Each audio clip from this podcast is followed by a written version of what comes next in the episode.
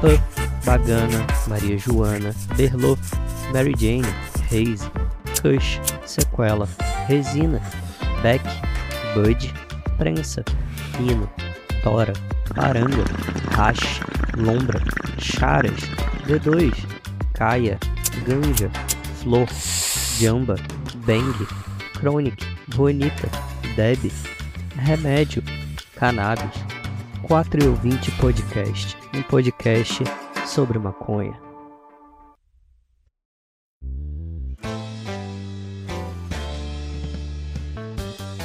Fala galera, beleza? Quem fala é o Kiefer. Bem-vindos a mais um episódio do 4 e ouvinte e hoje eu quero trazer para vocês um tema um pouco polêmico. Uma coisa que muitos questionam e hoje eu vou trazer um pouquinho, algumas informações para tentar clarear a mente de vocês sobre o assunto. Nós falaremos sobre maconha vicia. Será que é esse mal todo que vem sido plantado em nossas mentes durante todos esses anos? Bom, então para começar isso, eu vou trazer para vocês um breve resumo do que são as substâncias que tem na maconha. O que, que são cada uma delas, algumas delas na verdade, porque são muitas. Então vamos começar. A maconha ela é uma planta que contém um pouco mais de 400 substâncias químicas, das quais 60 delas se classificam na categoria dos canabinoides. O tetrahidrocanabidiol, que é o THC, ele é considerado o único canabinoide com propriedades psicotrópicas e alucinógenas. Algumas pessoas acreditam que os efeitos psicoativos e alucinógenos da cannabis são causados unicamente pela ação do delta 9 tetrahidrocannabidiol. Termo genérico, vamos dizer assim, para descrever substâncias naturais e algumas artificiais que ativam os receptores dos canabinoides no nosso cérebro. Elas englobam fitocannabinoides, que são compostos encontrados na planta e estruturalmente relacionados com o tetrahidrocannabidiol que é o THC. Os endocannabinoides, que são encontrados no sistema nervoso e imunológico dos animais e até mesmo de nós seres humanos, e que ativam os receptores canabinoides. E por fim, os canabinoides sintéticos, uma diversidade de substâncias que se ligam aos receptores de canabinoides. Esse último grupo, ele engloba uma variedade de classes químicas bem distintas. Os canabinoides clássicos, estruturalmente relacionados ao THC, os canabinoides não clássicos, que incluem quinolinas e arilsulfonamidas, nome difícil esse de pronunciar, e os eicosanoides, que são relacionados com os endocannabinoides. O canabidiol em si, o CBD, que é o mais conhecido, é uma das substâncias químicas que é encontrada na cannabis índica e sativa, sendo o canabinoide mais abundante assim no geral das plantas e muitas das vezes ele pode chegar até 40% dos seus extratos. Mas isso sempre variando de acordo com a planta, variação e tudo mais. Bom, explicados quais são os principais componentes da maconha, agora vamos falar um pouco do que são substâncias psicoativas em geral. Não somente da maconha, mas de outras drogas, tanto ilícitas quanto ilícitas. Bom, as substâncias psicoativas são substâncias que agem no cérebro alterando as sensações e até mesmo o estado emocional, nível de consciência. Elas podem ser lícitas, como álcool, cigarro, cogumelos, café e até mesmo açúcar, ou ilícitas, como a maconha que a gente vem falando aqui, ou até mesmo cocaína, LSD, crack e outras drogas por aí encontradas. Bom, por que, que o cérebro vicia nessa substância? Existem algumas variações no modo como cada droga age no nosso sistema nervoso. Porém, no modo geral, elas ativam áreas no cérebro que nos fazem sentir prazer. E com isso, de maneira muito mais intensa daquela que seria conseguida de forma natural, sem o uso da droga no caso. Dessa forma, o indivíduo passa a ter mais vontade de consumir a substância. Algumas pessoas são mais propensas a desenvolver dependência de substâncias psicoativas. Eu vou falar um pouco para vocês alguns fatores que podem facilitar a instalação dessa dependência nas pessoas. Um dos fatores seria a hereditariedade. É sabido que alguns indivíduos sentem um maior prazer fazer uso de uma determinada substância, enquanto outros não sentem nenhum prazer ou sentem menos prazer ou podem até mesmo sentir desconforto com o uso dessa. Essas diferenças de efeito nas substâncias no organismo, elas podem também ser dadas geneticamente. O que explicaria o fato de filhos ou de pais ou mães dependentes poderem ter a chance de se tornarem independentes. É uma coisa que ainda está sendo estudada, não tem fato comprovado sobre isso, mas que pode acontecer. Quem tem transtornos psiquiátricos? Pessoas que sofrem com problemas de ansiedade, depressão, déficit de atenção, hiperatividade e alguns outros transtornos psiquiátricos podem sim ter a chance de desenvolver alguma dependência é, em algumas drogas e até alguns alimentos e tudo mais. Isso como escape ou alguma outra forma que pode ser tratado. Bom, como saber se eu sou dependente de alguma substância psicótica? Muitos indivíduos atualmente já são dependentes e não sabem, não se dão conta dessa dependência. Pensam que é um consumo casual ou que param assim que quiserem. Mas eu vou listar para vocês alguns indícios que o uso dessas substâncias como tabaco, álcool, café, açúcar ou até algumas drogas ilícitas podem não estar sob o seu controle como você pensa. Primeiro, você diz, por exemplo, que beberá apenas uma latinha, mas acaba perdendo o controle da quantidade ingerida e bebe muito mais do que isso. Ou você já tentou parar o uso de alguma substância por várias e várias vezes e não conseguiu. Ou até mesmo você apresenta um desejo muito intenso, quase incontrolável do uso de alguma substância. Se você permanece fazendo o uso da mesma substância por muito tempo, isso pode ter te causado algum problema pessoal, social, ocupacional, por exemplo, como término de algum relacionamento, demissão de algum emprego, brigas com familiares, ou até mesmo com desconhecidos, envolvimentos em acidente de trânsito ou coisas do tipo. Isso já trazendo para um nível até um pouco mais alto. É, se você permanece fazendo uso da substância após esse hábito, ela pode gerar algumas consequências negativas para o próprio organismo, como alguma doença, no caso das bebidas como pancreatite, cirrose ou alguma coisa assim. Se algum familiar ou amigo seu ou até um profissional da saúde já sugeriu que você parasse de usar aquela substância, se você já criou alguma certa tolerância àquela substância, ou seja, precisa de doses cada vez maiores para atingir o mesmo efeito que antes era obtido com doses menores, ou se você apresenta até algum tipo de abstinência,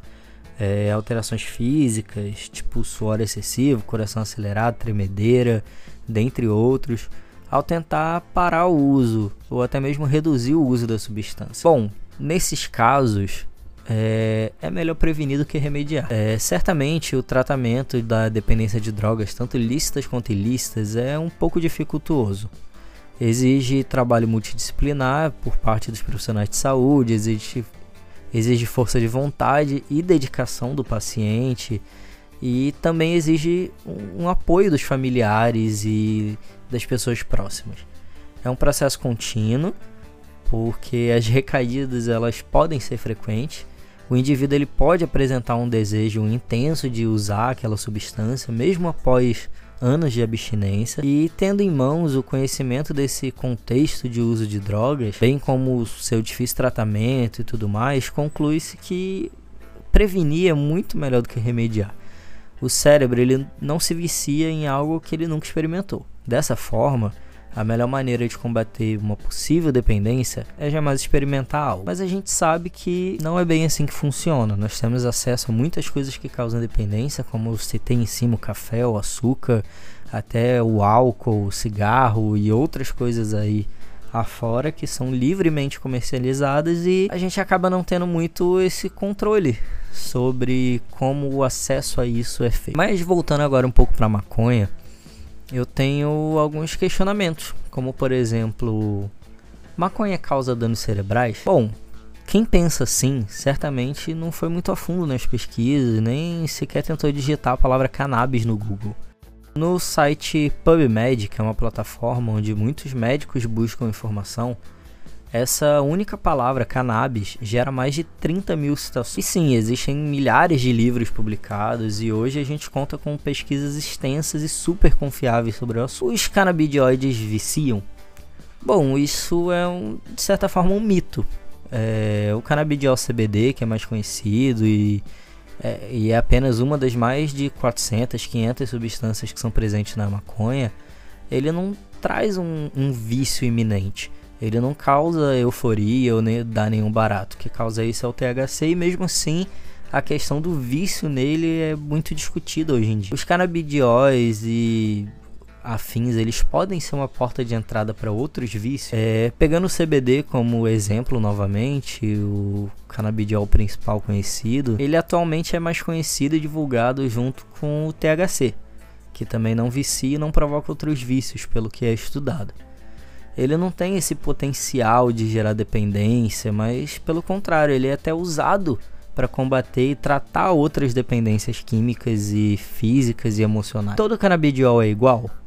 Não, não é bem assim, não é tudo igual. Existem vários tipos, várias composições, várias concentrações, assim como a gente falou lá atrás, destrinchando um pouco o que é a maconha. Então, para descobrir o que é ideal para você, o que seria o melhor para você consumir e utilizar, seria necessário você fazer uma avaliação bem mais minuciosa e personalizada. Essa questão ela não, não vinha sendo muito observada pelos profissionais de saúde quando começaram a utilizar a maconha como um tratamento. E quando se percebeu isso, eles voltaram para estudar a química das plantas medicinais e a própria fitoterapia. E se provou de diversos tipos de concentrações e apresentações para poder entender como isso funcionava com uma certa profundidade no, no corpo e ter uma dimensão real do que, que o paciente sentiria para assim poder aplicar nos seus pacientes o tratamento com a maconha. Todos os tipos de cannabis são iguais? Na verdade, não. Existem basicamente dois tipos mais conhecidos, que são a sativa e a índica, mas a gente também tem a ruderalis, que não é muito falada. A sativa, ela pode deixar a pessoa um pouco mais excitada, mais criativa, mais acordada, e portanto ela é um pouco mais indicada para usar durante o dia. A índica, ela já é mais adequada para a pessoa que estiver em casa, quando for dormir, se sofrer de insônia, ansiedade. E é muito importante que o uso seja feito com um acompanhamento personalizado e individualizado, para sabermos qual desses tipos seria o mais indicado para o seu momento. Só em forma de óleo a maconha medicinal funciona para o tratamento terapêutico? Bom, na verdade isso é um super mito. É, a maconha ela pode ser usada e pode funcionar de forma medicinal, sendo fumada, vaporizada em comprimidos, em supositórios, em gomas de mascar e muitas outras formas terapêuticas de uso. Os canabidióis eles causam danos cerebrais? É verdade isso? Será? Bom, isso é mais um mito que foi passado de geração em geração e atualmente os estudos e as pesquisas mais elaborados e avançados eles mostram exatamente o contrário que a maconha ela induz a formação de novos neurônios, ela cria novos neurônios e faz eles se reestruturarem novamente. Bom, se eu tiver prescrição médica, tá tudo resolvido, é só comprar e usar? Na verdade não, isso é um mito também. É, essa seria só metade do caminho, às vezes nem a metade, na verdade. O tratamento com a cannabis ele requer um acompanhamento individualizado. É um tratamento de uso contínuo, que é totalmente diferente daquele medicamento que você vive comprando na farmácia. Então, assim, busca um profissional que vai lhe ajudar a organizar a vida, a rotina, como um todo, porque não adianta você usar a maconha se você não organizar a sua vida. Não adianta usar a maconha se você não estiver disposto a mudar o seu ritmo de vida, o seu estilo de vida. Se você não mudar a sua estrutura de vida, pode ser que não dê certo. E vamos lá, todos os óleos de maconha eles são iguais? Não, na verdade não. Nós temos infinitas composições, tipos, dosagens. E a cannabis ela não é para você comprar livremente assim na internet sem saber o que, que você está consumindo. Não, é bom você ter um acompanhamento é super indicado você ter um acompanhamento, comprar com uma pessoa que você sabe como aquilo foi produzido, você tem o conhecimento daquilo. Claro que nem sempre a gente tem isso, principalmente no Brasil, que é um país onde ainda não é legalizado. Mas o ideal, o indicado é sempre você não usar, mas se você for usar, você ter o conhecimento daquilo que foi plantado, daquilo que foi feito de óleo, como aquilo foi produzido, quais as dosagens, as porcentagens. esse é sempre o mais indicado para você consumir. E o sistema endocannabinoide, ele é igual para todo mundo, para todos os indivíduos? Bom, não. É, você tem o seu próprio sistema, diferente do meu, diferente de outras pessoas, e por isso é muito importante o autoconhecimento para você entender o que, que vai funcionar para você. Toda a planta, a planta por completo, ela pode ser utilizada, porém, cada parte dela tem um efeito específico.